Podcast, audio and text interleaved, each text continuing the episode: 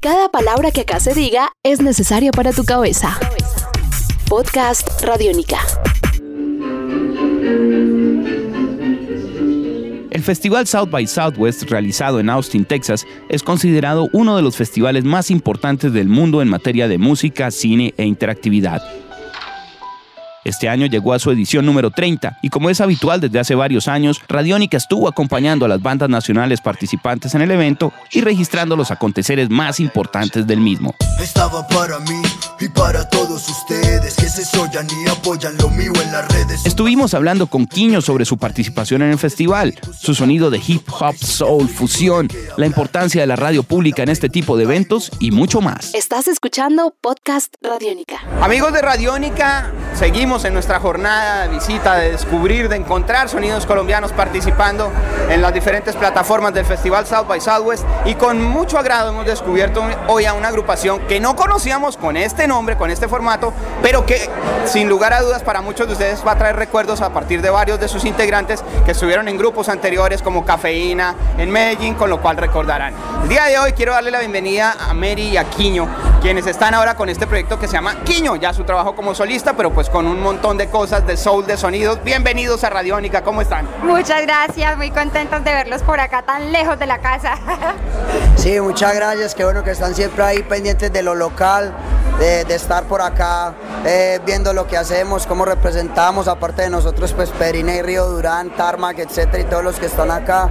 Un gran saludo para, para Radiónica, la casa, y, y a todos los que están aquí representando los sonidos colombianos. ¿Cómo va el proyecto? Este es la- el proyecto realmente es joven, es fresco, pero ustedes participaron este año ya en eh, pues, tarimas internacionales. Actualicemos un poco a la gente en qué va Quiño. Bueno, eh, pues Quiño como productor, como te digo, después de Cafeína, que fue el grupo que tuvimos ahí consolidado, empezamos nuestras carreras como solista, Wolfine por su lado, Mary Ellen y mi persona, empecé a hacer el proyecto Quiño y la banda de la libre expresión, Eh, desarrollé este proyecto y lo llevé de una manera muy orgánica ya con músicos y traté de, de trasplantar como eso que yo había creado, mi mundo sonoro, Tra- traté de trasplantarlo a una tarima en vivo más orgánicamente con músicos y bueno, se llegó a este, a este proyecto que la gente pudo ver hoy aquí en el Speakeasy. ¿Es la primera vez que participan ya en conciertos por Estados Unidos?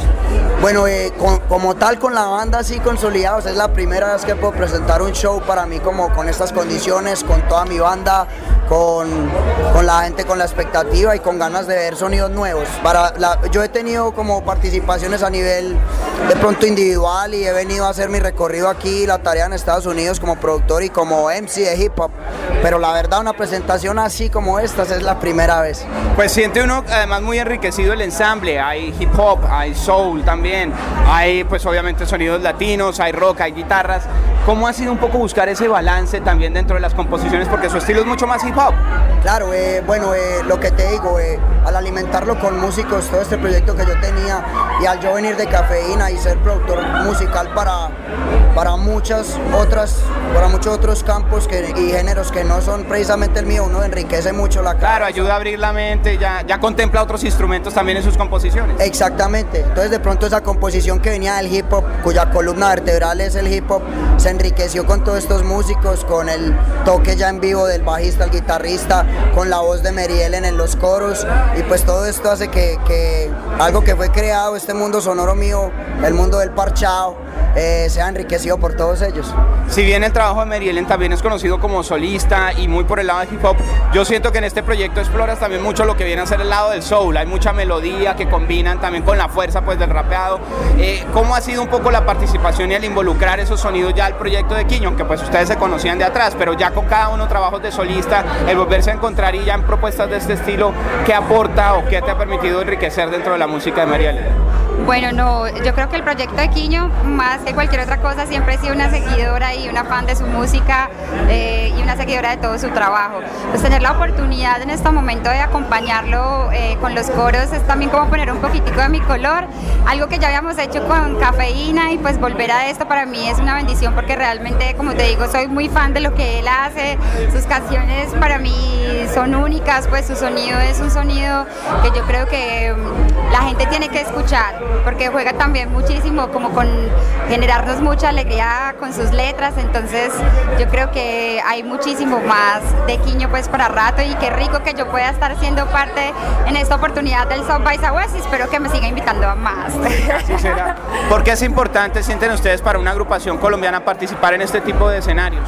Bueno, creo yo que estar en este tipo de escenarios es poder mostrar lo que estamos haciendo desde Colombia, porque pues son géneros que vienen globalizados y que nos llegaron de, de este lugar a nosotros y pues mostrarle a la gente de acá cómo lo transformamos, creo que es una, una bendición para nosotros. ¿Qué viene ahora para la banda? A ver, regreso a Colombia, ¿cómo va el proyecto? ¿Cuáles son los planes inmediatos? Bueno, eh, esperamos, mañana tenemos otro toque aquí en el South by Southwest, en el Swan Dive. Esperamos después de eso pues regresar a Miami, ojalá poder mostrar allá también nuestro proyecto y obvio regresar a Colombia. Lo que más quiero es tocar en vivo. Claro. Colombia, llévenme a todos lados, por favor.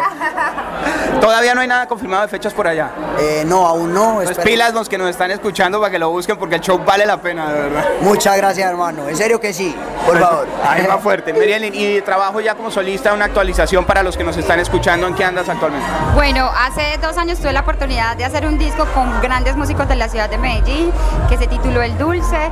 Ya ahorita estamos en la producción del nuevo trabajo discográfico. Vamos a empezar con una canción que tiene un título muy lindo, Feliz.